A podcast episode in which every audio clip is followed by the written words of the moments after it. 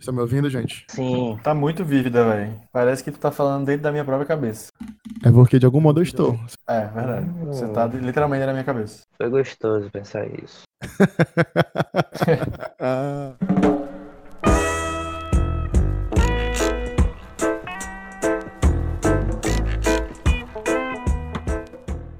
Fala galerito! Aqui quem fala é Matheus Vale. A gente está começando o nosso primeiro episódio do Até Aí Tudo Bem. O seu podcast de histórias, de caos, de mentira também, porque se a pessoa quiser vir pra cá mentir, não sou eu que vou impedir. E nesse primeiro episódio, a gente já conta com duas participações incríveis de pessoas que estão aí soltas na noite fortalezense, na noite cearense. Quero apresentar agora essa galera. Dede, Dede Rodrigues. Fala aí pra galera quem é você, o que é que tá fazendo aqui, de onde você veio, o que você come. Cara, queria eu estar na noite fortalezense, mas infelizmente estou em casa, em quarentena. E eu sou editor de vídeo, sou designer, sou twitteiro, sou vagabundo rei. Tem um outro podcast que é o Especialista em Nada. Inclusive ouçam lá depois, mas por enquanto, foquemos aqui, né, papai? Humilde. Massa, massa, dei valor. Vamos focar. E aí a gente tá também com Ian Gabriel. Fala aí, Ian, quem é você? Se apresente, venda seu peixe. Fala galera, sou o Ian, o Ianzinho, o amigo da galera, porra. E é por isso que eu tô aqui, pra contar besteira, dar risada, vamos que vamos. E como esse é o nosso primeiro episódio, a gente já vai falar de um tema relacionado a isso. A gente vai falar sobre primeiras vezes. Não necessariamente aquela primeira vez caliente que você está imaginando, imoralidade na sua casa, mas primeiras vezes, experiências novas que a gente teve eh, nos últimos tempos, ou experiências que marcaram porque aconteceram pela primeira vez na nossa vida.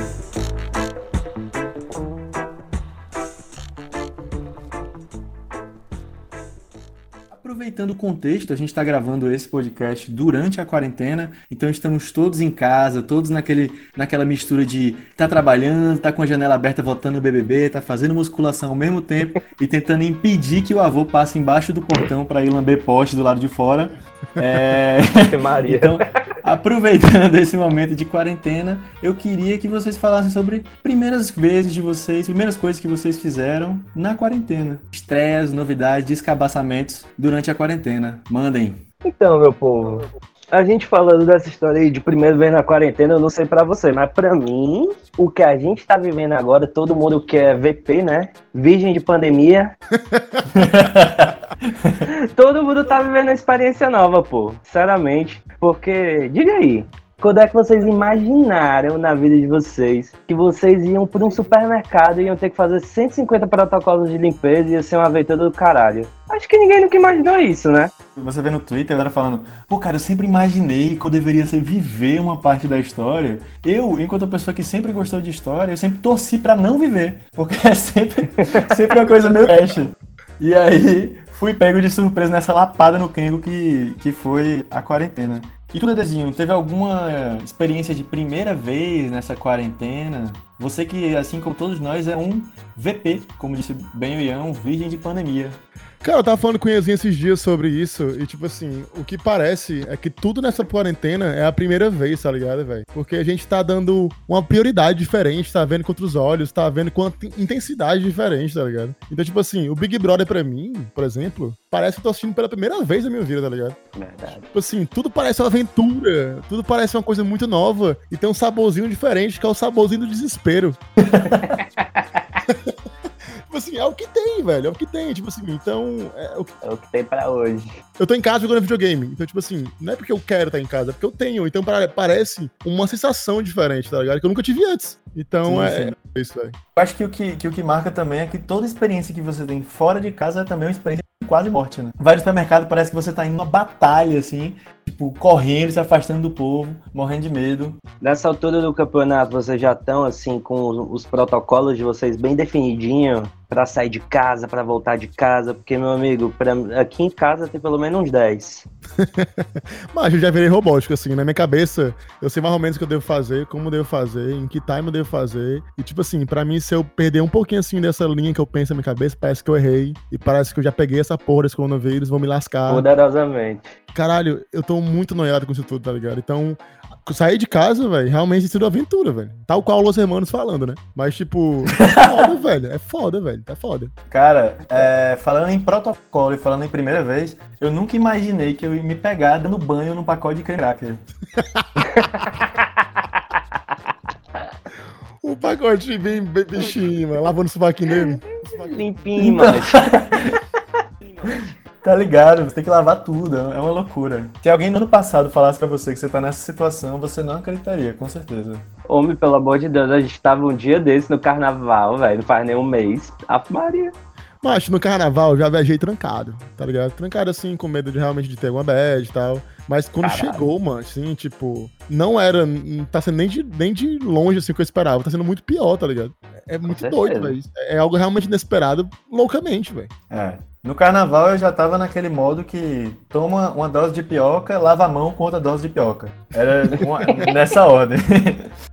É, ao menos mata, né? Eu acho que, que mata, pelo menos. Pô, galera, no carnaval nem tava com essa noia toda. Eu tava assim, achando que tava tão longe. Mas, pô, eu já viajei trancado, assim, no, no aeroporto e tal. Tava totalmente já full, olhão aberto, e, meu Deus do céu, tem um aí, tá ligado? Eu tava muito é foda, velho. Mas nem só de coronavírus vive o ser humano. É porque esse é um podcast para as pessoas que estão cortando uma cebola, lavando louça, correndo de um cômodo pro outro da casa, fazendo exercício. Então a gente quer que as pessoas também não precisem pensar nisso o tempo todo. Eu queria saber, Dedê, uma experiência aí marcante de primeira vez que você tem para contar pra galerinha de casa. Manda. Cara, falamos aqui de, de carnaval e eu tenho duas lembranças muito marcantes de primeira vez de carnaval. É, as duas primeiras vezes que eu saí de casa pra realmente viajar, tá ligado? A primeira vez foi pra Caponga, é, que eu achei uma aventura muito incrível pra Caponga no carnaval. Isso era tipo 2007, 2006, eu acho. E, macho, a experiência de passar carnaval em, em praia é, é muito engraçada, velho. Tipo, é realmente muito engraçado. Então, tipo assim, pra mim já foi engraçada a ida. Porque eu cheguei lá, tipo assim, achando que ia ser só mesmo uma viagem de boas tal. Eu tava, tipo, planejando ir em pé e bonitinho e tudo mais.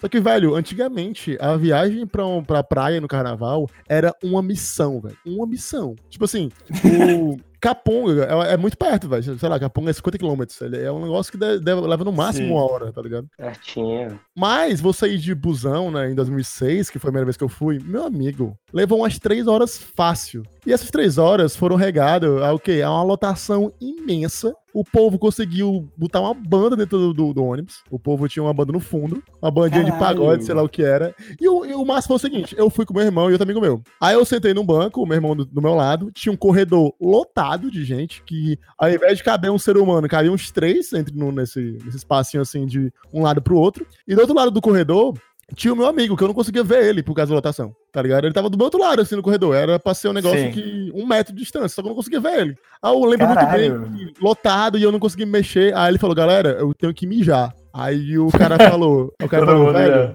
É, tipo, velho, não tem banheiro aqui nesse, nesse ônibus. Até porque era tipo, era tipo um ônibus mesmo municipal, só que pra viagem, tá ligado? Era tipo, vai, não tem banheiro. Aí o povo, mija aí mesmo, mano. Aí ele, beleza. Aí, aí, tipo assim, ninguém levou a sério que ele ia mijar no ônibus. Só que ele mijou no ônibus realmente. Então tá Porque hora as que pessoas quando- esperavam que ia acontecer, falando, mija aí mesmo, por favor. O cara já vinha mamado. Aí teve uma hora que deu uma freada no ônibus e alguma pessoa reclamou: Caralho, tem mijo no chão, velho. Aí ele falou: Porra, vocês pediram pra eu mijar, caralho? Aí, mano, fome, ele mijou o ônibus todo, tipo, mijou nas calças e tal. E a gente, a gente achou que era zoeira, mano. Aí a gente desceu do busão, isso depois de muita aventura e tal. Aí quando a gente chegou lá em Caponga, a gente foi tipo nos parques que tava rolando. A gente não foi nem na casa, foi logo nesse parque. Aí ele foi pagar alguma coisa pra mulher, aí a mulher, fala, meu Deus, esse dia tá puro xixi. Aí ele, não, é porque eu mijei nas calças, tá, não sei o quê. Eu acho massa, massa ele argumentando. Não, não, é porque eu mijei na calça. Mijei né, na então- calça, pô, é mulher, claro. ah, tudo bem, ah, tudo bem, então, de boa, pode entrar. Macho, foi, foi uma experiência muito doida, assim. Eu nunca tinha ideia do, do que era um carnaval em relação a Melamela e tal. E eu vi muita coisa. Tipo assim, Melamela é uma viagem muito grande, velho. Tipo, é tudo uma viagem muito grande, tá ligado? É- foi muito mim. explica, explica pra quem não é de Fortaleza o que é um mela-mela. O ritual do Mela-Mela. O Melamela ele não faz nenhum sentido, tá ligado? Mas as pessoas no, no interior, assim, geralmente de praia e tal, e no litoral, o povo se reúne fim de tarde, cada um leva goma, farinha de trigo, alguma coisa que possa sujar o outro. Até calda de sorvete. Cada de sorvete fácil. Eu lembro que, macho, era louco. Mas enfim, as pessoas vão pra praça e elas ficam jogando uma na outra, se melando, assim, literalmente um mela-mela, né? Tipo, É auto-explicativo. Mas, tipo, não faz nenhum sentido, velho. Tipo, e eu lembro que, que eu, a primeira vez que eu sujei meu olho, fiquei, caralho, velho, eu vou ficar cego, eu vou ficar cego. Aí meu irmão, tipo, meu irmão todo fodão, besteira, mano, porra de no olho, isso aí é besteira, mano. Aí deu cinco minutos, jogaram no olho dele. Aí ele, putaço, gritando, mano, quem foi que faz isso, filho da puta? Aí eu, isso, mano, era de boas, porra, não sei o quê. Macho, é, mas foi uma experiência, é uma experiência muito engraçada, Mela Mela. Muito massa. Pô, é a ética do Mela Mela, galera, pelo amor de Deus, porque, sinceramente, lá é terra sem lei, velho. Qual foi a coisa mais esquisita de Mela Mela que vocês já viram? Macho, eu já passei por algumas coisas bem, bem estranhas, mas o, o, o que eu mais achei engraçado de ver foi um cara que ele tava botando. É, tinha merda de cavalo no chão, tá ligado? Caralho. Caralho. TV merda na cara. Não. ele botou espuma em cima da merda. Espuma, tá ligado? Pra quem viesse andando, pisar na merda. Caralho! Que gênio! Aí um cara viu ele fazendo isso, outro veio, o amigo dele pisou. Aí esse cara ficou muito puto, né? Obviamente, com, com, com o brother que tinha feito isso. E a galera começou a, a, brigar, velho. Começou a brigar no meio da rua de Caponga. O, o plot twist pra mim é que tinha, sei lá, uns seis cabos com desse cara. Era seis contra um. Contra o confeiteiro, o cake boss do cocô de cavalo. É, o cake bosta. Cake bosta tá bosta. o cake bosta. Aí o que foi que aconteceu? Esse cara meteu a peia no seis, velho. Caralho! Caralho! Macho, ele foi incrível. Foi o que ele aconteceu. Ele ficou entre dois postes, tá ligado? Bem direitinho. Então só podia vir um por vez. E toda vez que vinha um, era só um murro na cara, porque o outro caía, velho. Caraca, Caralho, velho. Ele era cirúrgico no murro dele, velho. Então, tipo assim, toda vez que dava um murro, é, caía um, tá ligado? Aí, ah, o cara sozinho meteu o pé em seis, velho. Caralho, tu não pediu pra esse cara virar, tipo, teu mentor, teu sensei, alguma coisa Acho, assim? eu, eu com 16 anos de idade, um Black Powerzão, vendo aquilo ali, tipo, achando a coisa mais louca do mundo, tá ligado? Eu tinha medo de tomar um murro na cara. Pois é, eu tive medo do cara, tá ligado? Mas eu acho que é que tá acontecendo, velho. Coisas que só acontecem nesse, nesse ritual incrível do Mela Mela, né? Eu lembro muito que eu ia com meus amigos e a gente fazia, tipo, capacete de melancia, fazia as coisas assim. Obviamente a gente nunca ficou com ninguém no carnaval, mas era muito ah, divertido, claro. cara. Eu, eu, gostava muito de Mela Mela, assim. É uma transição importante.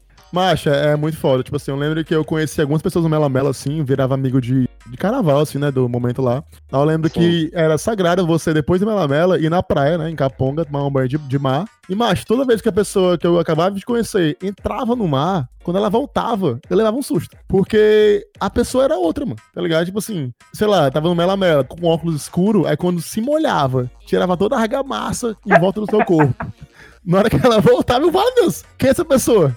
Tá ligado? É um humano, pô. É. Acho, é outro ser humano, velho. É incrível como o Melamela, ele pode ele iludir, tá ligado? Ele, Melamela é, é um perigo nesse ponto, entendeu? Caralho, meu filho, mas tu se apaixonava com a pessoa melada. Me apaixonei é ferozmente, mas porque é o seguinte. Sim óculos escuros já dá uma beleza mais na pessoa. É verdade. E no meio do calor, no meio você ali bêbado, você olha que aquela pessoa dançando malemolente e tal, chega junto. Mas aí você depois repara que você não conhece mesmo aquela pessoa, porque o Mela Mela, ele te induz a isso. Inclusive, velho, a sujeira que formava no rosto da pessoa no Mela Mela era o primeiro filtro do Instagram, né? o Dede falando do óculos, que o óculos deixa bonito, eu lembrei da comunidade do Orkut, é, feios até de Ray-Ban. Aí é dose, viu, Pivete? Não, mas realmente a ilusão no carnaval pra mim era muito grande, tá ligado? Eu, como adolescente, é, vendo um mundo que eu nunca tinha visto na minha vida, eu achei aquilo tudo muito impactante, tá ligado? Essa. Depois do banho, velho, eu realmente não sabia quem era quem e era, e era muito doido isso, tá ligado? Com certeza.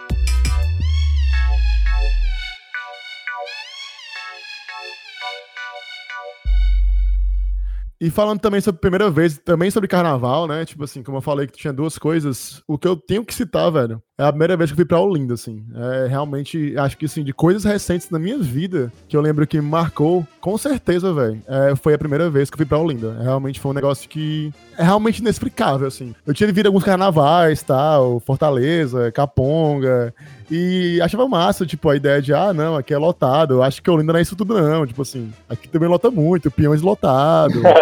a ilusão, né, cara? É, Lions lotada. Aí, tipo, o povo, ah, Olinda é outra coisa. Eu, não, mano, não deve ser tão diferente assim, tá ligado? Aqui a gente tem um body ah, beat, não. a gente tem outra coisa.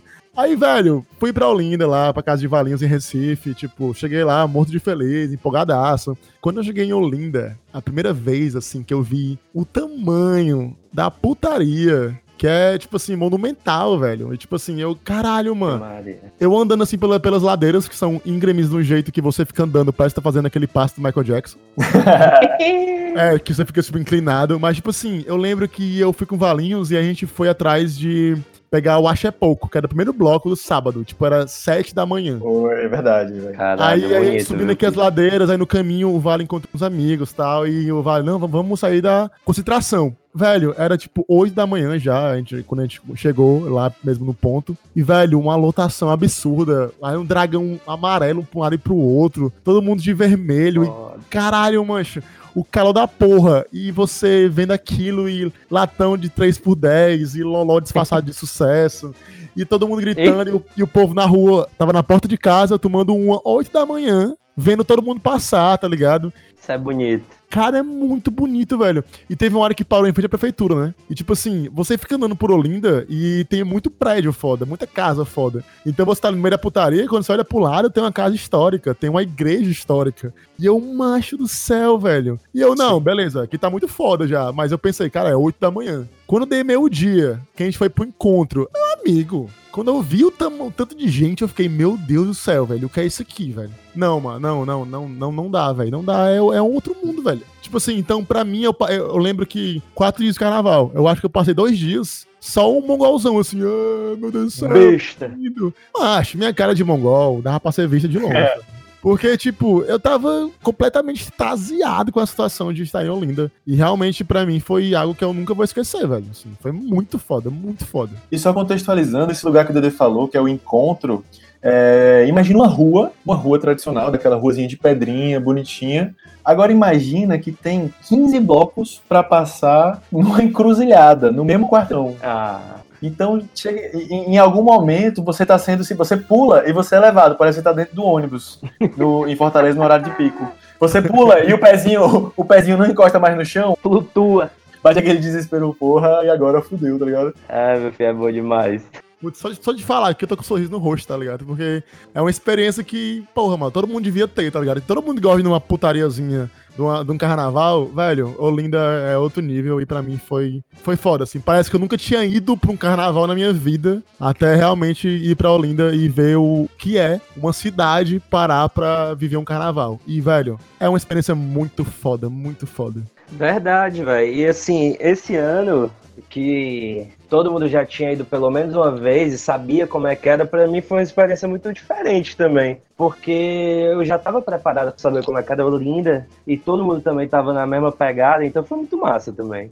Mas tu não conhecia o Recife Antigo, né, Enzo? Não conhecia, velho. Eu fiquei em Olinda da vez passada, eu não tinha coragem de sair de lá. Eu não tinha coragem porque eu tava morto no final de todo dia. Eu fiquei numa casa lá, a galera acordava muito cedo. E era peia, velho, peia o dia todo. Vale ressaltar que os meninos vieram me visitar aqui, eu moro em Recife, pra quem não sabe, e a gente foi dar uma volta no Recife Antigo, que é como se fosse o centro histórico aqui de Recife. E a gente foi pro Galo da Madrugada, que esse ano, na sexta-feira antes do carnaval, tava tocando Psytrance, Isso velho. foi bonito. Isso foi bonito demais. Pelo amor de Deus. Você tava duas horas da tarde no centro da cidade, é, tinha um vendedor de, de latão 3x10, tinha uma senhorinha que tava comprando a fantasia dela pra ir no, no sábado pro Galo da Madrugada, tinha um doidão que tava desde 6 da manhã alucinando, batendo cabeça no Psytrance, o mendigo pedindo coisas, o cara imitando o Michael Jackson, 150 bebidas duvidosas que só existem no carnaval. Maria é bom demais. É uma apoteose do caralho mesmo, uma coisa muito louca. É bom demais, pai, é bom demais. É bom demais, Ave Maria.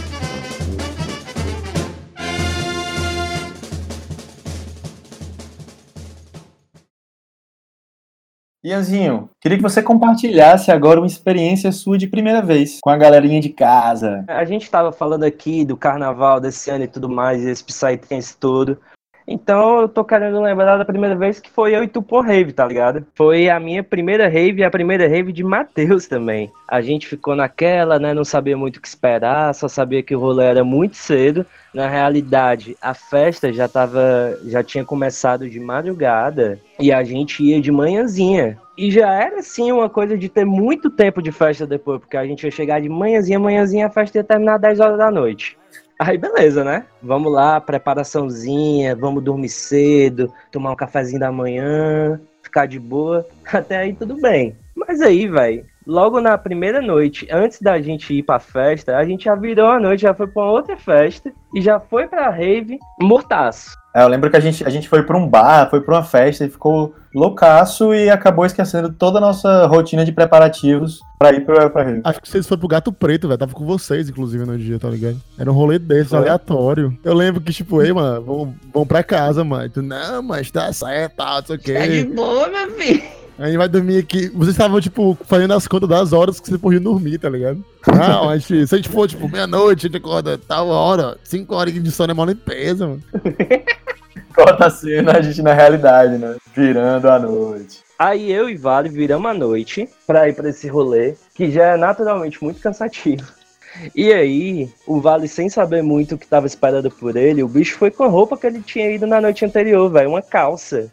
Uma calça pra ir pra rave, meu filho.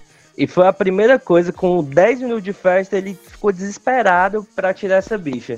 Como é que tu tirou, Valinho? Bicho, então, é, a gente pegou a van com aquela galera, com uma galera que eu não fazia a menor ideia de quem era. É, a história que já começa com, completamente errada, né? Tipo, a noite virada, peguei van com a galera que eu não fazia ideia quem era.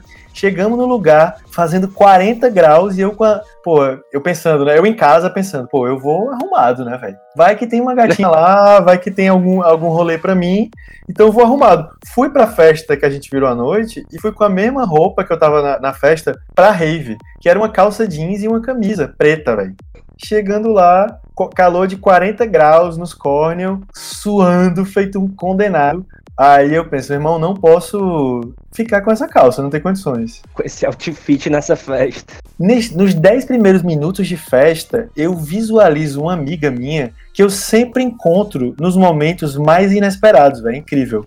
E lá vem ela, brilhando ao fundo, bem lá longe, aquele. Sabe aquele aquele calorzinho que dá de, que no, na pista do aeroporto, que tá tão quente aquela parada. É, ela surgia daquele, daquele mormacinho e vinha. E aí, como ela, ela já era muito experiente, eu falei, ó, oh, é, tu me arranja, tu precisa me arranjar e me ajudar um jeito de cortar a calça. Porque eu tô há 10 minutos aqui, eu já tô suado, 100% suado, e eu não vou conseguir ficar nessa situação. E aí a gente foi numa, numa galera que, que faz tipo assistência, né? Redução de danos que chama. E a galera tinha uma tesourinha. E ali mesmo eu já tirei a calça, cortei a calça, tinha, tinha uma árvorezinha, eu fiquei atrás assim. Cortei a calça e aí, em 10 minutos de festa, eu saí do cara bem arrumadinho, que acabou de chegar de casa, pra Esteban, o pescador parrudo de Kubanacan. Com a calça cortada, talhada na, numa tesourinha de unhas, sem camisa e virando bicho no meio do rolê. Pô, velho. Não, e o pior é que tu conta isso, eu lembro dessa parte, e eu escolhi essa história pra ser a minha primeira vez aqui e tudo mais, é porque eu sei que me marcou muito, mas sendo muito sincero, eu tenho poucos flashes desse dia, velho. Eu só sei que foi uma experiência muito ruim até ficar boa de verdade, tá ligado? Tipo assim, pense aí, velho. A gente chegou, era de manhãzinha, manhãzinha. Então, até chegar à noite, que foi a parte que me marcou e eu gostei de, de, de rave e continuei indo depois, até lá foi muito ruim, pivete. Era muito calor. Um semiárido fudido. Lá é um lugar que não tem um, um ser vivo passando, tem um calango passando, pô. Não é pra gente tá ali. É pra ninguém tá ali. É uma brenha. E tava lá eu e Vale, a gente não conhecia muito o som, tá ligado? Não, não, não, tinha aquele xiga, podia ser o DJ A, podia ser o DJ B, podia ser qualquer coisa que não conhecia. Não tinha nem como diferenciar. Até hoje eu não consigo diferenciar. É mesmo? Não, hoje eu, hoje eu consigo. o que tiver tocando eu tô achando bom, mas não. Tô achando bom. Mas tá na minha cabeça, a, a rave só tem uma música e, tipo, é 24 horas sem uma coisa, tá ligado? Ah, meu filho, mas depois que você tá naquela, é bom demais. Ai, meu Deus. E a gente foi ficando naquela, né? O dia todo vendo no que dava, mas é quente, viu, meu filho? É quente demais. E não bastasse essa história da, da calça do vale, tipo assim, vamos dizer que a gente começou a curtir a festa mais depois desse episódio. Achou que já tinha superado tudo. Mas não era bem assim, né? A gente depois que a gente tomou um negocinho, foi automático, velho. Os dois tiveram piriri na mesma hora. Então foi mais meia hora no banheiro, que ninguém viu nada. Momentos que eu escolhi esquecer, tá ligado? Ter que ir no banheiro assim numa rave deve ser muito bizarro, mano. É, velho, é muito louco. E uma coisa que eu, que eu achei muito louco também, como essa foi a minha primeira rave, assim como a do Ian, é que a rave é um espaço muito democrático, velho. Você imagina que você vai chegar lá e só vai ter a galera da rave. Mas não, É velho. verdade. Tem o, o gordinho forrozeiro, tem, Tem. o roqueiro, tem várias tribos ali representadas. É quase como se fosse o, o próprio Big Brother, que nos mantém vivo hoje como a única fonte É de verdade. entretenimento possível durante a quarentena. Verdade. Vi o Babu naquele dia lá, pô. O Babu dançandinho, velho, o trance, tá Tava fumando cigarrinho, pô, só puxando. Tô imaginando o Babu fritando agora, mas. Ele é É perfeito. bom ele é. Babuzinho. Bom, esse, esse é o Babu Appreciation Moment, que vai acontecer em todos os episódios desse podcast que forem gravados durante o BBB. Ah, tem que ter Babu em todo lugar. Pelo amor de Deus, até ele se tornar o reizinho do BBB. É isso. É isso ele já é, né? Pois é, meu povo. Então, assim, é uma primeira vez que me marcou, porque eu vou até hoje pro rolê, mas que eu tenho, assim, flash tudo picotado. Eu sei que marcou, foi bom pra caralho. Quando a noite chegou, a gente dançou diferente. E ainda teve a volta, porque, velho, é sério. Começou a ficar bom 6 horas da noite. O rolê foi até às 10. Mas passou assim num piscar de olho. Eu nem vi passar, velho. Então, assim, quando a gente voltou, ainda tava todo mundo querendo festa. E ainda teve o detalhe da van, que o cara ficou carregando o celular o dia todo lá, não foi não, Vale? O motorista da van, o seu Bibiu. Um grande abraço aí pro seu Bibiu. Fica aí o mexão. Bibiu esqueceu o celular carregando lá e deu um piriri na bateria. e aí a gente, pra ir embora, teve que empurrar a van, velho. Todo mundo numa estiga da porra. Eu lembro muito porque é- a ela não era em Fortaleza, era no interior, né? E aí quando a gente olhou pra seu Bibiu, o seu Bibiu com aquela carinha triste, bicho, ele todo arrumadinho ainda, como se tivesse acabado, acabrunhado, olhou pra gente e falou, pô, galera, a van deu prego, não tá funcionando, vocês vão ter que empurrar. Cara, eu tinha o brilho no olho da galera, a vontade de gastar a energia e a loucura da rave.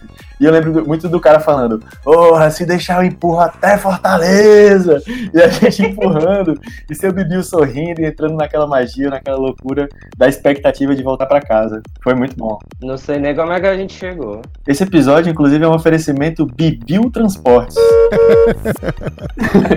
Contrate seu Bibiu. Em breve aí, ó, número de contato.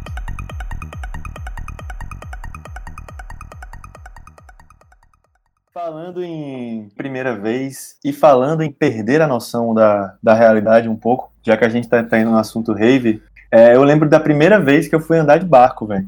Eu tava lá no Ciência Sem Fronteiras, né? Patrocinado pela Dilmãe, saudades. A primeira vez que eu tava fora do país, e eu tava, tipo, uma ou duas semanas lá só, e um amigão meu de infância vai me visitar, e a gente decidiu fazer um rolê de barco, velho, que você ia pra uma ilha, uma ilha meio deserta. Então é quase uma mini viagenzinha de barco que você faz, tá ligado? Falei-me. antes do- da viagem de barco, isso, a viagem era o meio-dia. Umas 9 horas da manhã, a gente decidiu tomar café da manhã. Até aí tudo bem. Só que lá na Irlanda, o café da manhã irlandês, que é o Irish Breakfast, ele não é um cuscuzinho com ovo, uma tapioquinha, uma buraca que você faz ali e dá uma enchidinha no bucho. Irmão, o café da manhã irlandês é tipo 150 linguiças, feijão, que os caras comem feijão de manhã, ovo, então é um, é um monte de coisa, eu poderia ficar falando aqui até acabar o programa. É, e ainda inclui uma cervejinha, velho. Eu acho que eles, é, nesse ponto aí, eu acho que não, não é necessário, mas a gente também já tava bem disposto, a gente aceitou a cervejinha pra botar tudo isso pra dentro. Vocês não tinham nada a perder, né, meu filho? É, você, você deve estar pensando aí em casa, vocês dois também, pô, mas o cara é foda, o cara vai andar de barco e toma um café da manhã escroto desse. A gente pensou isso também. E aí, o que, é que a gente pensou? Cara, vamos na farmácia e vamos comprar um remedinho, tipo um Dramin, tipo um- um- alguma coisa que desse uma acalmada na barriga. E aí, a gente chegou pra comprar e tinha um remédio que tinha um barquinho desenhado. Como a gente não tava muito fera no inglês, a gente pegou aquele, tinha assim, travel sickness, a gente, pô, evita enjoo, né? Perfeito. O, o cara da farmácia deu aquela olhadinha pra gente com um leve sorriso malicioso. Mas a gente achou que era de boa, comprou o remédio e botamos pra dentro. Meu irmão, a gente entrou no barco, sentamos no nosso lugar. Cara, o barquinho parecia aqueles barcos, meu, meu Amazonas, tinha um lugarzinho, um rolê meio lugar marcado, você tinha que sentar, tinha umas lojinhas para vender coisa. E aí a gente entrou no barco, solzão, a gente de boa, tranquilo, zero enjoo, café da manhã tá então sendo digerido tranquilamente. Quando o motor passa a primeira, que ele já dá aquela engatadinha, eu olho lá no horizonte e eu percebo, bicho, que tá fechando o tempo. Então surge aquela, aquele primeiro anúncio de fim, do, fim dos tempos aquela nuvenzinha preta que ela só vai trazer o caos, a dor e o sofrimento a partir daquele momento. Como diria Pablo Vittar, né? Levanta a mão pro ar que vem um rajadão. Exatamente. então, começou a ser tu de rajadão e a gente foi começando a ficar mais tenso. E o tempo foi fechando, foi fechando, e o motor dando, dando-lhe pau no barquinho. E quanto mais ele andava, mais esse tempo fechava, bicho. A gente começou a se sentir meio estranho. Então, o remédio ele ia batendo como se fosse um Dramin, só que aquele soninho que o Dramin dá, ao invés de dar um soninho, ele dava uma loucura. A gente começou a ficar meio sem noção. a gente começou a ficar meio maluco. Então, à medida que, que ia ficando mais escroto, o tempo fechando e a tempestade começando, o barco ia pulando, velho. Parecia aqueles, aqueles vídeos que você vê no Twitter, assustador, que o barco vai pulando a onda e cai, pá, e bate. Só que ao invés da gente ficar com medo, como todo mundo que estava claramente no barco, a gente estava sob o efeito desse remédio, a gente foi ficando meio gaiato, como é normal do cearense. E a gente começou a gaitar da situação, e fazer piada, e ficar muito maluco, porque também, como era a nossa primeira vez, a gente pensou que aquilo era uma coisa normal. E o bicho se mexendo. Se mexendo e indo, e o capitão ali suando no meio daquele frio. Valeu. E o barco indo, indo, indo, indo. E a gente cada vez mais louco, gravando vídeo. É, galera, porra, bom demais. E claramente todo mundo que tava lá, trancado, não passava nem agulha com britadeira. A galera tensa pra caramba. Caralho, meu filho. A gente chegou na ilha, de boa, ficamos lá um dia nessa ilha, damos um rolê de bike, o caralho, um rolê massa. E aí, na volta, foi que a gente percebeu como a gente passou por uma situação de quase morte. Porque o barco foi suave, velho. O barco andava como se fosse uma manteiguinha, tá ligado? Sim, no mar de boinha. Véio. A loja aberta, o povo sorrindo, todo mundo feliz. Ah. E a gente se dando conta da experiência de quase morte que tinha vivido na ida. Mas que foi muito massa, de qualquer forma. Então o remédio deu certo. Ave Maria. Cumpriu a missão dentro. Pelo menos vocês ficaram numa lombrinha boa. Próxima rave que a gente for, eu vou levar esse remédio. Ah, vai ter que levar. Não, porque imagina enfrentar tudo isso sem um remédio, tá ligado? Devia, eu acho que eu ia ficar morto de nervoso, velho. Certeza. Às vezes a ignorância é uma benção, tá ligado? Com certeza. Exatamente, exatamente.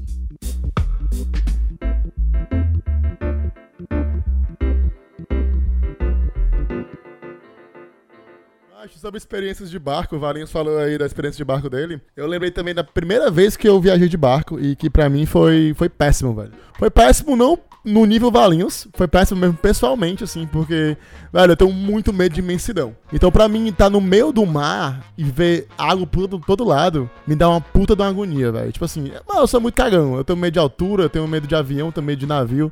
Eu realmente sou muito medroso. eu amo que são várias coisas bem aleatórias, né? Ah, mas são todos os medos comuns, pô. é. Enfim, eu tenho porque eu sou medroso mesmo e tal.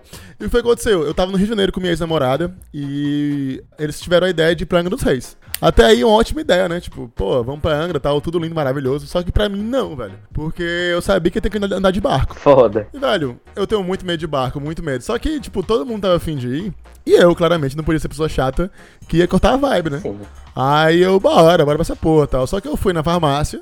Comprei logo quatro Dramin, né? Comprei logo Dramin e tudo mais. E empurrei pra dentro quatro Dramin. É porque você não gosta de coisa pouca, né, meu filho? Tinha que ser logo quatro. Não, é. Eu pensei, não, eu sou grande e tal, e etc. Vamos ver essa porra aqui bate, né? Eu nunca tinha tomado Dramin na minha vida. Valeu. Nunca tinha tomado. Aí eu, tipo, beleza, tomei o Dramin.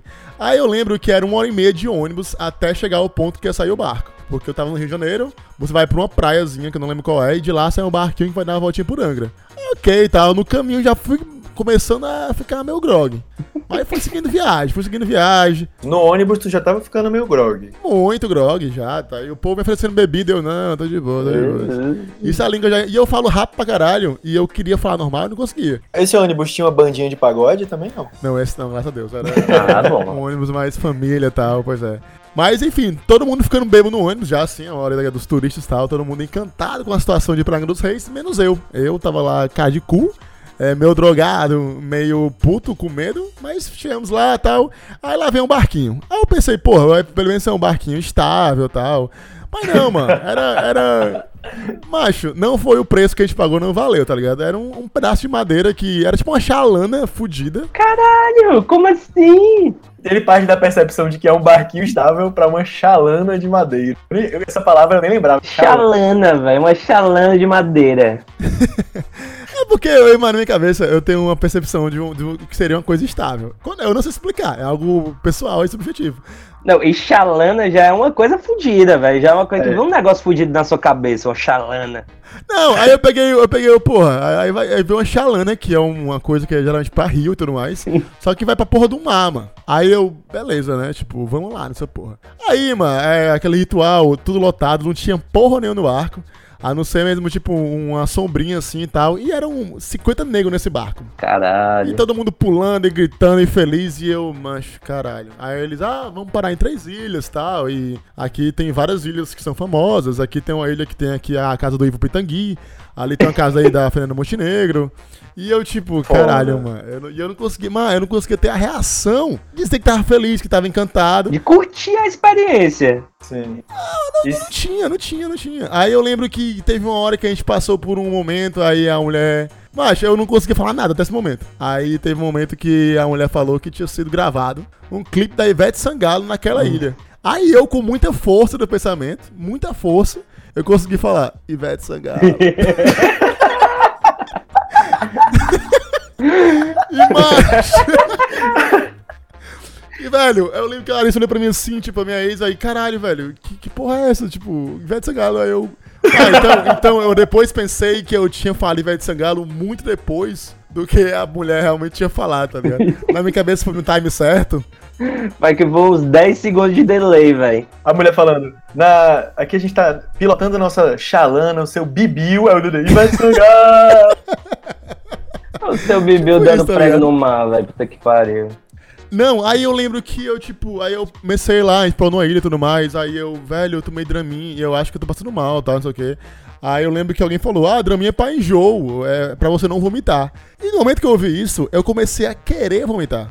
Valeu. Aí eu lembro que a gente voltou pro barco e tal. Aí eu subi, aí tipo, caralho, mano, eu tenho que vomitar, tenho que vomitar. Aí eu fui atrás do banheiro da porra do barco, macho, o banheiro. Macho, o banheiro era foda. Aí eu peguei e não consegui usar o banheiro. Eu amei que o tom de voz dele resumiu toda a cena, tipo. Resumiu a dificuldade do banheiro, viu? Isso tinha um detalhe, né? Tipo assim, eu começou a ficar bem tarde, assim, tipo, você da fim de tarde, noite já, e eu pensando, caralho, macho. A gente vai voltar nessa porra, eu morro de medo de barco. Vamos voltar nessa merda de noite já. Caralho. na minha cabeça, aquele barco não tinha capacidade para ter uma luz. Então, tipo assim, é, eu acho que de noite, quando eu realmente ficasse no, no breu, é, não tinha nada pra iluminar, papai. Então, tipo assim, macho, o mais forte daqui é o celular que vai iluminar, porque não tem nenhum refletor. velho? Caralho, bicho. Não tem um, um farolzinho, não? Assim que. Não, papai, não tinha não. acho- Aí eu, caralho, mano, eu vou morrer, mano. Aí deu 5 da tarde, eu, putz, espera aí, 5 da tarde, uma hora e meia mais ou menos pra chegar de novo no portinho lá que a gente desceu. Então acho que vai dar certo. Aí deu 5 e meia, eu, putz, velho, não vai dar tempo. Aí quando a gente começou a subir no barco pra ir embora, já era quase 6 da noite. Aí eu, puta que Tudo pariu. escuro já. Ainda bem que lá demora um pouquinho mais pra, pra ir, eh, tipo, escurecer, É né? Porque o rio verdade, é né? verdade. Mas tava bem escuro já. Aí eu lembro que voltando e todo mundo morto de bebo, mano. Morto de bebo. E eles, ah, vamos passar ali, vocês querem ver onde é que fica os artistas? Porque lá tem uma parte de Angra que fica só artista, velho. Os barcos dos artistas. Aí eu, Valeu. acho que porra de ver barco de artista, vamos embora, mano. Aí o povo, quero, quero, Ah. quero. Aí, puta que pariu, mano. Eu quero ir pra casa, mano. Tô morrendo de medo. Caralho, eu imaginei isso muito, tipo, um, um zoológicozinho assim. Você passa, tá a Vera Fischer comendo a bananinha. Foi a mesma Aí você coisa, tira velho. foto, tá ligado? O que é interessante, velho, é que essa parte dos artistas é como se fosse tipo um camarote, tá ligado? Por quê? Porque, tipo assim, é como se fosse um círculo que as pedras formaram, um grande círculo. Aham. É, e nesse meio tem uma entradinha, né? E fica um monte de barco de artista lá, tá ligado? Sim. Cada um no seu barquinho, aí você passa de longe, vê a galera e tal. Mas aí como se fosse tipo uma área reservada no meio de Angra. Então, tipo assim, é, é fora, tá ligado? Mas enfim, isso já era fim de tarde e tal. E eu, caralho, mano, vamos embora. Aí eu, tipo, comecei a voltar e todo mundo dançando, os vai dançando, todo mundo feliz, numa apoteose desgraçada. E eu só queria morrer. E eu com medo do mar, olhando pra um lado e pro outro, e de um lado tinha um paredão imenso, do outro lado só tinha mar e água. E eu não sei nadar, eu também não sei nadar, esse é um fator muito importante. E eu olhava assim pro fundo e, meu Deus do céu, se esse barco virar, eu vou morrer, eu vou ser o primeiro a morrer. Aí eu fiquei logo perto do, da parte que tinha as boiazinhas. Ah, pronto, se eu morrer pelo menos que eu vou na boia. só que, macho, por um lado, um paredão imenso de pedra, do outro lado, só o mar. Aí do nada alguém fala: olha, olha, olha. Aí eu, que, macho? Essa bicha tem que olhar o quê? E eu, na minha cabeça foi rápido, mas eu acho que foi lento. Eu me virei, mano, e só vi a cauda de uma baleia. Ah, não, velho. Ah, não, não é possível, velho. Caralho. Não é possível, pô. Eu estava de bolsa e passou a porra de uma baleia. E todo mundo, ah, baleia, baleia. E eu, porra, de chama baleia, caralho. Cala a boca, tipo, aquela, aquela comer gente, não, não vamos chamar. É, velho, aí pouco tempo depois, todo mundo lá gritando pela baleia. Do nada, o barco dá o prego. Ah, O barco também dá o prego, tipo assim, ele para no meio do nada, isso de noite e tal, aí o povo todo, o barco deu o prego, aí eu, meu Deus do céu. E eu, galera, não tem que comemorar, por favor, para de pular, esse barco vai virar. E o povo fazendo o barco mexer, velho. E eu, meu Deus do céu, que agonia da porra, eu quero ir pra casa, pelo que pariu.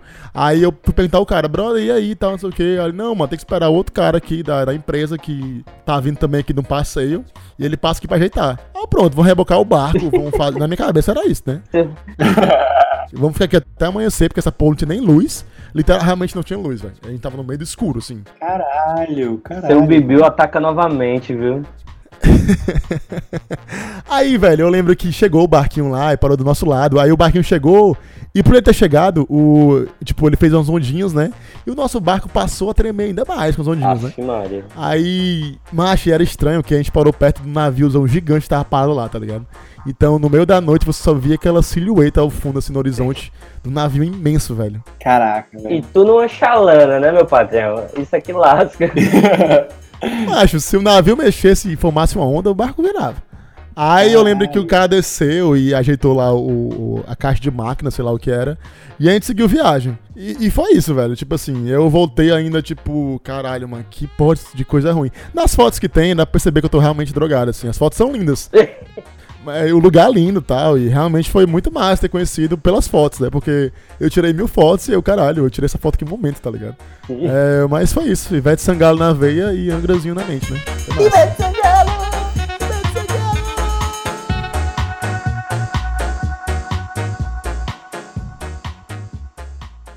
E aí, Ianzinho? Queria saber agora mais alguma experiência de primeira vez que você tenha passado e que tenha lhe marcado, que tenha marcado esse coraçãozinho aí. Conta pra gente. Pois é, meu povo. Quando a gente foi pensar né, na nossa primeira vez, eu pensei nessa, porque foi a primeira e única vez que eu briguei na minha vida. Porque, velho, eu era muito frustrado. Eu nunca tinha, nunca tinha lutado, nunca tinha entrado numa confusão, numa peia. Sempre fui um menino muito comportadinho. E aí, é, eu vou contar a vez em que eu fui para um clube da luta. Caralho, Clube da Luta, velho. Eu amo essa história, mano. Então, essa história do Clube da Luta já começa que eu não conhecia a galera. Porque, explicando, eu namorava uma menina na época e tudo mais, e essa galera era amigo do irmão dela. Então eu já naturalmente não tinha muito contato. Já começou o convite meio errado, né? É, velho, pra, pra apanhar de alguém você tem que ter uma certa intimidade. Pois não é, velho. Aí a galera me chamou, me chamou pra esse rolê. Eu não sabia muito o que esperar, tá ligado? Mas eles falaram, não, velho, vai ser massa. É, com toda a segurançazinha, vai dar tudo certo. Aí eu, beleza, né? Eu me animei, velho. Sendo bem sério, eu me animei com a, com a ideia. Aí eles me chamaram, passaram o endereço, marcaram o dia bem bonitinho, falaram com quem eu ia lutar. Tipo assim, era um maluco que eu não conhecia, que o bicho tem o dobro do meu tamanho. Mas ainda assim eu tava muito animado, né? Com a possibilidade e tudo mais. Aí fui. Cheguei lá, era uma cidade dentro da cidade, aqueles condomínios fechados que eles são gigantescos e tem várias ruelazinhas e casas muito bonitas. Beleza. Cheguei e fui lá, estacionei. Encontrei com a galera e tudo mais, e aí galera, vamos nessa, né? Vai rolar. Aí beleza. Cheguei e já vi as primeiras lutas, né? As preliminares. Já fui me animando aqui. Mas, peraí, o, a luta rolava no meio do condomínio? No meio do condomínio, mano. É, é porque assim, era tipo uma pracinha que tinha tipo uma espécie de. Não, não é uma capelinha, mas é um. Aquelas pracinhas bem pequenas, tá ligado? Que ela Sim, realmente sim. parece um octágonozinho. ela, ela é bem definida. Eu amo o conceito da, da pracinha que parece um octógonozinho. Mas é, eu não, eu não sei nem explicar, velho. É tipo um lugarzinho onde a galera fica lá. O fim original da coisa, né? É pra galera ficar lá. É uma areazinha coberta, né? É uma arezinha coberta, bonitinha. Foda. Eu imagino como deve ser emocionante ser o porteiro desse condomínio, tá ligado? Dá o dia do clube da luta, irmão, o cara sai uma hora antes de casa. Fala pra mulher, não, vou ter que resolver um negócio lá no condomínio, vou ter que ir. Porque deve ser sinistro ficar assistindo essa, essa porra no, no, no videozinho do, do porteiro. Eu queria ter esse emprego. Não, com certeza deve rolar até umas apostas lá entre os porteiros. Imagina. Os caras fazendo super trunfo da pracinha octógono, tá ligado? Se você é urbanista, leva esse conceito pro seu projeto, pracinha octógono. É tipo a areninha, tá ligado? Só que a areninha é um octogoninho, tá ligado? Octagoninha. O único conceito possível. É o único conceito possível, mas ele é perfeito, realmente. Então, velho, é, eu já eu cheguei lá, né? Já comecei a ficar vendo a galera, as primeiras lutas combinadas lá no octagoninho e a galera lá, né? Porrada muita, meu filho, porrada demais. Eu falei, beleza, beleza, vai dar certo, a minha luta vai ser massa. Então finalmente chegou a hora de eu, de eu brigar. Então a gente botou lá, luvazinha, capacetezinho, toda aquela coisa mise-en-scène, respeito ao adversário e tudo mais. Não, vamos, Foda. vamos fazer uma luta massa, velho. Vamos fazer uma Ética. luta massa, respeito. Pediu pra parar, parou. E aí, tava tudo combinadinho, né? Desse jeito. Velho, quando alguém falou assim, vai, começa, meu amigo, dá uma adrenalina tão foda em você, que eu fiquei assim, é uma, é uma coisa mesmo do instinto de sobrevivência, tá ligado? Já me deu aquela coisa e eu fui partindo com tudo pra cima do cara, velho. Com tudo. Eu falei, macho, antes, antes ele do que eu, vou atacar. E vamos ver no que dá. E aí, meu filho, eu fui. Eu fui, tome pay, tome pay, ele se defendendo, se defendendo aqui. Velho, simplesmente, tal hora, você não consegue mais bater, porque você cansa. Cansa muito mais bater do que apanhar. Então, assim, eu devo ter batido no cara coisa de 10 segundos. 10 segundos no máximo.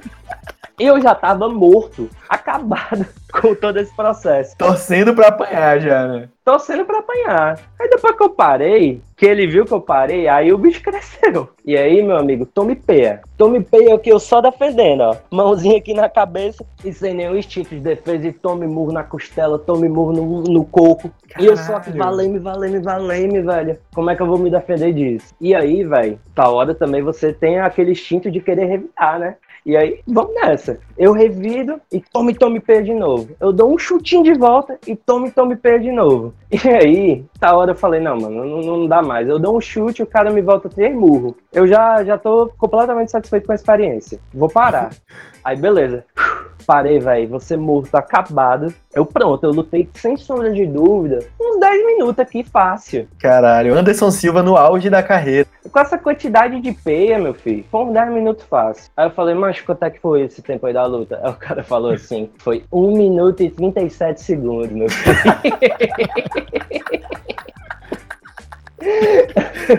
aí, é de, aí é de fuder, porra. Mas foi tudo.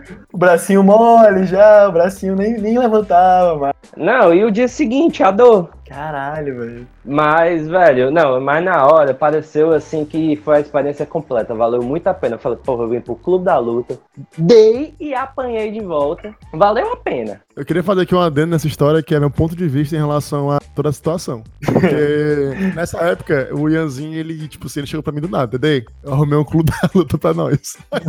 Foda. Aquela proposta safada, né? Não, e tipo assim, ele falou como se eu estivesse atrás, tá ligado? De algum. Porra, eu tava atrás de algum. Pô, eu te chamei também, né, meu filho?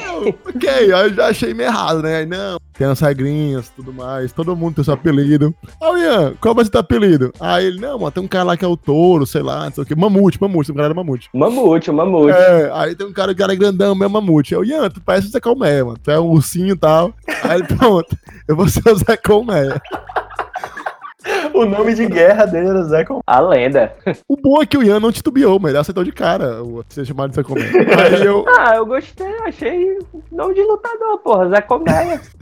Aí até aí tudo bem, né? Aí ficou todo aquele lance, não, vai ser amanhã, tá? Não sei o que, não sei o que. Aí eu, pô, Ianzinho, depois quando rolar, velho, tu, tu me fala como é que foi. Aí, não, beleza, beleza. Aí ele acabou lá, rolou isso aí, né? Aí ele me ligou depois, né? Dedezinho, mas. Caralho, Dedezinho, rolou hoje, mano. Foi, foi foda, velho. Foi foda e meti pé no cara do treino bem pra caralho, mano. E tipo, porra, Dedezinho, adrenalina lá em cima, velho. Eu tô aqui renovadão, mano. Lutar é muito bom. Dedezinho tem que ir na próxima, velho. Aí eu, porra, Ianzinho, eu queria ter visto, mano. Macho, o povo gravou, velho. Caralho, velho. Tem gravação dessa porra. Eu quero ir de novo, eu quero ir de novo, Dedezinho. Foi muito massa, velho. Aí eu, beleza, eu mando depois do vídeo. Aí, não, amanhã eu te mando, vou mandar e tal.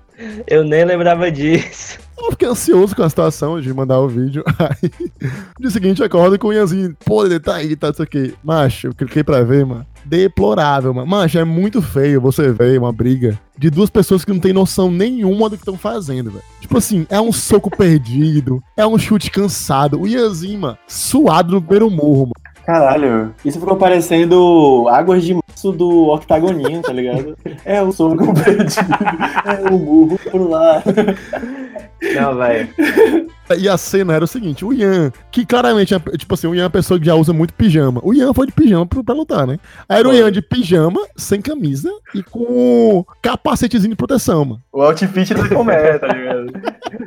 É claro, porra. Luvinha, tal, não sei o quê. Aí, ok, tipo, macho, mas não, o vídeo, o que o Ian disse que tinha sido massa, isso me lembra uma vez que eu fui pra um parque e eu tava naqueles carrinhos de bate-bate. Na minha cabeça, o carrinho tava voado e foi irado, tá ligado? Mas eu lembro que alguém gravou e eu fui ver os vídeos, macho, ridículo, tá ligado? Ridículo.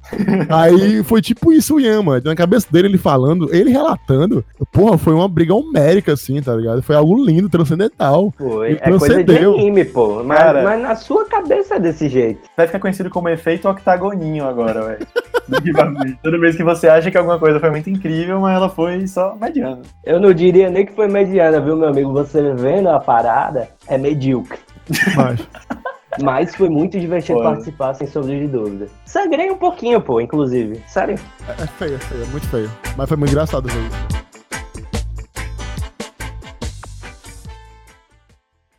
Estamos nos aproximando já do final, mas ainda tem mais história. Queria saber de você, Dede, agora. Conta aí pra gente alguma experiência de primeira vez que foi muito doideira na tua vida ou que simplesmente te marcou. Macho, tem uma que muito tempo eu meio que apaguei essa coisa na minha mente. Aí esses dias eu tava vendo aqui o meu HD é, antigo e eu achei umas fotos desse dia, umas fotos e uns vídeos desse dia. Que foi o quê? A primeira vez que eu participei de um programa de televisão. E, Vale. Macho, eu não lembrava, eu tinha apagado a minha memória. Mas foi o seguinte: terceiro ano, eu no evolutivo, tal, colégiozinho tal. Foi o que aconteceu. Chegou lá na sala falando: ah, não, vai rolar um programa aqui no Evolutivo. Programa do Cid Guerreiro. Quem não sabe o que é Cid Guerreiro? Ele era um cara que fez muito sucesso nos anos 90. E ele teve uma vida breve aqui em Fortaleza de programa de auditório. Era um programa tipo passo a repasso. E passava, tipo, acho que era sábado, era domingo, na jogadeira esse programa. Só que era um passo repassa trashzeira, né? Trash pra caralho, mas na minha cabeça não era. Eu nem lembro de quem é Cid Guerreiro, velho. Pelo amor de Deus, apaguei na minha cabeça. Ele é uma espécie de Pedrão na Superbanda dos anos 90. Sério. Mas, tipo, do lado bom na coisa, assim, a aparência eu lembro um pouco. Mas enfim, foi o que aconteceu. Aí ele falou: ah, não, vai ter aqui um programa. E todo mundo tem que participar, e os melhores vão, vão participar do jogo de perguntas. Aí eu, caralho, mano, não acredito, não. Eu sempre quis participar do programa, vou participar dessa porra. Aí, ó, vai ser sábado de manhã tal, todo mundo venha. Essa sala aqui todo mundo vai. Aí, beleza, mas. Meu sonho é participar de um programa tal, me encherei logo pra participar e vamos, vamos, vamos que vamos. Aí eu fui atrás do programa Cid Guerreiro, assisti uns videozinhos Caralho, tu deu, tu deu uma estudada então, tu se preparou. Tu se preparou pro programa. Macho, era porque eu fiquei curioso, tá ligado? Eu fiquei ansioso, mano. Eu era um adolescente merda que ia participar, passar na TV, tá ligado? Eu era mongol. Aí, Com certeza. Foda, foda. aí, beleza. Chegou o dia, né? Aí tô chegando com a bem direito de manhãzinha e tal, não sei o que. Vamos pra quadra que vai começar a gravação. Aí a quadra, tipo assim, a parte da torcida ficou lá, né? Tipo, gravando no fundo. E foi alguns grupos de pessoas pra frente responder as coisas, participar dos jogos, da gincana. E eu fui nesse grupo da frente. Macho, Sim. é deprimente você ver os bastidores de um programa de auditório. Por quê? você quase que apanha, mas tipo assim, ó, galera, toda vez que falar da telecena, você tem que pular. Tem que pular porque tem que pular. Caralho, eu não sabia que era assim. Fica o cara, o cara te mandando fazer a parada. Esse brother, ele era tipo o crush, tá ligado? Ele era aquele estressadão assim, tá ligado? Meio estressadão. tipo quem? Tipo o palhaço Crust. Tipo assim, e aí, galera, é, lá vem a telecena. Aí do nada o bicho virava, e aí, galera, lá, telecena. Aí o caralho, mano. Aí, Caralho. o Liminha de Cid Guerreiro, porra. macho, entenda que isso aconteceu, essa gravação durou umas 3 horas. E a gente tem que fazer isso a cada 10 minutos, eu acho. Macho, eu não Caralho. conseguia mais ouvir nada da telecena, mano. Nada, nada. Que inferno. É muito cansativo. Muito cansativo, velho. Teve várias coisas bizarras, teve o passo a repasso, teve a gincana que claramente a gente não perdeu. Aí teve um momento que ele falou: Ah, eu ouvi falar que vocês aqui no colégio tem uma banda. E macho, a gente não tinha banda nenhuma, velho. Não sei de onde o cara tirou isso. Acho que ele confundiu. Caralho. Ele tirou isso da onde? Ele inventou na hora um quadro e vocês que se fodam pra fazer. É, vocês que se virem. Aí, velho, o povo da minha sala tinha uma piada interna que era uma música de swingueira que o povo cantava pros outros, que era Toma Bananada. Não era swingueira. Agora, por favor, é, você vai precisar cantar pra contextualizar. Macho, era só um Toma Bananada, toma, toma, toma bananada. Só, mas, só isso. Essa já é a música oficial do programa, hein, galera? Oficial, abertura. Aí o que aconteceu? Aí ele falou, tem uma banda? Aí o amigo meu falou, tem, a gente tem uma banda, a gente tem uma música. Aí, tipo, ah, mano, não acredito não. Aí lá foi eu, mais quatro amigos, dançar essa música no programa. Eu amo que ele, ele nem trepidou, né? Quando o cara falou, tem uma banda, ele tem, tem, tem uma banda. Aí, mano, é- essa música, ela tinha uma coreografia. A coreografia dela era que eu ia pra um lado e pro outro, fazendo o sinalzinho de bebê. Tipo, alternando as mãos, tá ligado? Sim. Mãozinha pro lado, mãozinha pro outro, sinalzinho de bebê. A gente, deploravelmente, cinco pessoas totalmente descoordenadas. Foi uma situação ridícula, ridícula. E eu não, mas isso não pode ir pro ar, velho. Isso não pode ir pro ar. E depois foi pro ar, tipo, o programa que durou três horas é, foi resumido em 30 minutos. É Caralho. incrível como realmente pareceu um negócio divertido na televisão. Foi 28 minutos de telecena e 2 minutos de bananada. E, macho, mas foi uma situação que, na minha cabeça, eu acho que apaguei por um tempão, porque eu me recusava a acreditar que isso era verdade, velho. Caralho, tu recalcou a situação, velho. Total, totalmente. Com muita vontade. Mas tem uma situação boa de tudo isso aí, pô. Porque foi daí que começou a tua carreira de dançarina de swingueira, você não pode esquecer. Essa aí é história pra outro podcast, outro episódio, mas é uma longa carreira que, infelizmente, eu estou aposentado. Mas é, foi a partir daí que realmente começou toda a lenda do Dedê da Swingueira. Maravilha.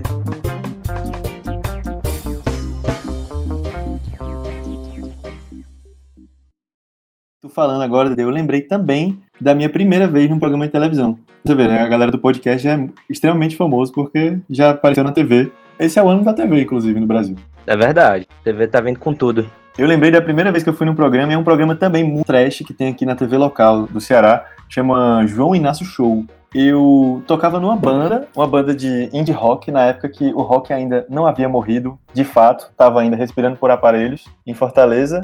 E a gente fazia um showzinho, fazia um sucessinho. Só que tinha um fato de que o nosso baixista, ele era filho do Beto Barbosa. Isso é muito importante para essa história, porque devido ao fato dele ser filho do Beto Barbosa, a gente foi chamado para tocar nesse programa, que era um programa meio trash, um programa de música local. E o Beto Barbosa, por estar morando em Fortaleza naquela época, ia fazer uma apresentação nesse programa e a gente também. Até aí tudo bem. A gente chega no bastidor do programa, e já dá de cara com Beto Barbosa. Irmão, Beto Barbosa tava vestido que nem um advogado. Ele, ele não parecia que ia pro programa de TV fu- fudido, um programa de TV local. Ele parecia que tava indo por uma audiência. Ele tava de terno, tipo assim, não tava de terno, mas tava de blazer, de camisa social. E aí, mano, a gente olhou pra ele, ele passou, pô, galera, vocês vocês estão achando que eu, tô, que eu tô bem arrumado, que eu tô bem vestido? A gente falou, pô, podia ficar um pouquinho mais é, casual, né? Mais solto, né? Malemolente. Beto Barbosa. E aí, Beto Barbosa entra no camarim e me sai parecendo um cara do vídeo quanto custa o outfit, velho. Ele tava com aquele bonezinho de pescador, aquele bonezinho estileirazinho, redondinho ao redor da cabeça, a mesma camisa social, só que abertaça, uma, a calça social e um tênis Nike Shox. Mas assim, no geral, ele, ele tava bem mais casual. A gente entra no palco e a gente pensando, né, porra, esse é o nosso momento, nossa hora de brilhar. E começa a esperar. Espera, espera, que nem o Dede falou. É três horas gravando vários quadros. E para quem não conhece o João Inácio Show, ele passa por aparecimento de OVNI, ele passa por gravidez de virgem, bairro do subúrbio de Fortaleza. Ele passa por uma vida até chegar na apresentação musical. É difícil até explicar. Michael Jackson encontrado no terreiro de Macumba, em Fortaleza. Exato, esse é o melhor exemplo. Michael Jackson encontrado no terreiro de Macumba, velho. Em Fortaleza você é. Isso passou no programa do Jonas Show. Então, no meio desse, desse monte de loucura, antes da gente entrou uma banda de forró, eu lembro até hoje, que era o Forrozão Anjo Azul. E aí, eles tocando e umas gatas dançando, velho, umas dançarinas assim, pô, do programa irado, dançando. E a gente já, pô, a gente vai se apresentar depois do Forrozão Anjo Azul, a gente é uma banda de rock. Até aí, tudo bem. Quando a gente entra pra tocar, a gente foi tocar um cover lá de Erasmo Carlos, sei lá, a gente começa a tocar e pensando, pô, nosso momento de brilhar, vamos, vamos divulgar a banda, vamos fazer tudo. E quando a gente acaba de tocar, João Inácio chega pra gente e fala: Vemos aqui a banda do filho do Beto Barbosa! Pô, E aí, o nosso nome nunca apareceu na televisão, irmão. Ficou só como banda do filho do Beto Barbosa, inclusive no VT. E era a primeira vez que o Beto Barbosa tava vendo o filho dele tocar, inclusive. Não, eu só tenho um adendo pra fazer dentro dessa história toda, velho. O link dessa apresentação valia ouro. Eu sei que em algum momento da minha vida eu tive, hoje eu não tenho mais, infelizmente. Mas é um vídeo sensacional. Tinha na época do Facebook, eu lembro que o Vale por muito ele quis esconder. Pô, Luan que, que liberou pra galera, que fique claro. Até hoje eu, eu tenho o link, mas o vídeo não funciona mais. Eu vou tentar recuperar. Pra- é, é estilo Rinode aqui. Se você divulgar esse podcast para 40 pessoas, você vai virar até aí tudo bem premium e vai receber o vídeo do Octagoninho e o vídeo do João Inácio Show, primeira apresentação da minha banda no programa. Massa, era incrível. Eu, eu quero esse vídeo, entendeu? Eu preciso desse vídeo. Sim, mas como é que foi, mancho, o resto da situação? Tipo, tocando com as tigresas lá do lado e tal. Tipo assim, eu sei que foi o impacto de saber no momento que era a primeira vez que o pai do, do Felipe ia ver, né, Barbosa. Mas, tipo, É. e aí, vocês lá, tipo... É uma cena meio caótica, cara. Você não tem tempo nem de ficar nervoso, nem de pensar em nada diferente do que está aparecendo na TV, porque enquanto você tá tocando, isso é a loucura do, do programa local, né? Que eles conseguem. A, a complexidade posta. Você tá tocando e tem as dançarinas dançando na sua frente, tá o Bolachinha do lado comentando, tá o João Inácio dançando, já estão montando o merchan que eles vão falar depois, e já tem a mulher que avistou o OVNI se preparando pra falar. Então é, é tudo meio caótico. Eu não entendo como é que os caras conseguem gerar uma concentração e editar isso pra transformar numa coisa bonitinha. Mas no fim das contas, a experiência foi massa. A gente esperou pra caramba pra gravar. Mas foi muito bom. A gente apareceu na TV, foi zoado durante anos pelos nossos amigos. Com razão, né, meu pai? Valeu muito a pena, cara. Foi muito divertido. E eu com certeza faria de novo. E torço pra ir de novo pro Inácio Show. Mancho, na época eu não era tão próximo de Valinhos, eu acho que eu não usei tanto ele como, quanto eu queria, tá ligado? Mas eu lembro que quando eu vi o vídeo eu ri demais, né? Tipo assim, as tigresas do lado dançando, assim, pra mim, só bateu a vergonha de quando eu vi Angra tocando no Jonas Júnior e as tigresas dançando Rebirth, tá ligado? Foi tipo isso. Caralho, foi isso. a gente tava completamente fora de contexto ali, né? Parecia que tinham recortado e botado num chroma key no fundo. É um bom nome de, de user de Twitter, velho. Tigresa dançando Rainbow. Puta que pariu. Macho, mas, mas foi isso, velho. Foi uma situação que na minha cabeça já era engraçado, tipo, vendo, sabendo os bastidores, velho. Ainda torna tudo melhor, velho.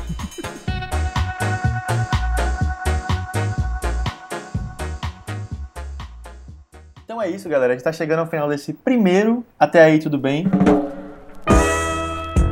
Com as nossas histórias de primeira vez. A gente vai ter muitos outros temas daqui pra frente, esse é só o primeiro programa e vamos ter vários e vários convidados e convidadas também muito especiais. Se você quer mandar um alô, quer mandar um abraço, quer mandar uma reclamação, quer mandar a gente pra qualquer lugar, eu sou arroba elmateusvale no Twitter. E aí eu queria saber, Ede, você quer mandar um abraço, quer mandar um salve, faça aí o seu mexão, seu jabá, sua divulgação. Manda! Galera, foi massa gravar aqui esse episódio. Pena que foram poucas histórias, né? Daria pra muito mais histórias de primeira vez, mas aqui a gente resumir algumas bem interessantes e tal. E pra me achar aí nas redes sociais, eu sou arroba Rodrigues com X no final. E você, Ianzinho, algo pra falar? Não, galera, só felizão de ter participado do EP, velho. Foi um piloto que a gente se divertiu fazendo, gravando essa gaiaticezinha. E é isso, fiquei felizão. Valeu, galera, um abraço. Massa, é isso, galera. Brigadão. Espero que vocês tenham curtido e fiquem ligados nas nossas redes sociais pra ver quando é que vai sair o próximo episódio. Espero que logo. Valeu, Valeu, galera. Falou. Valeu.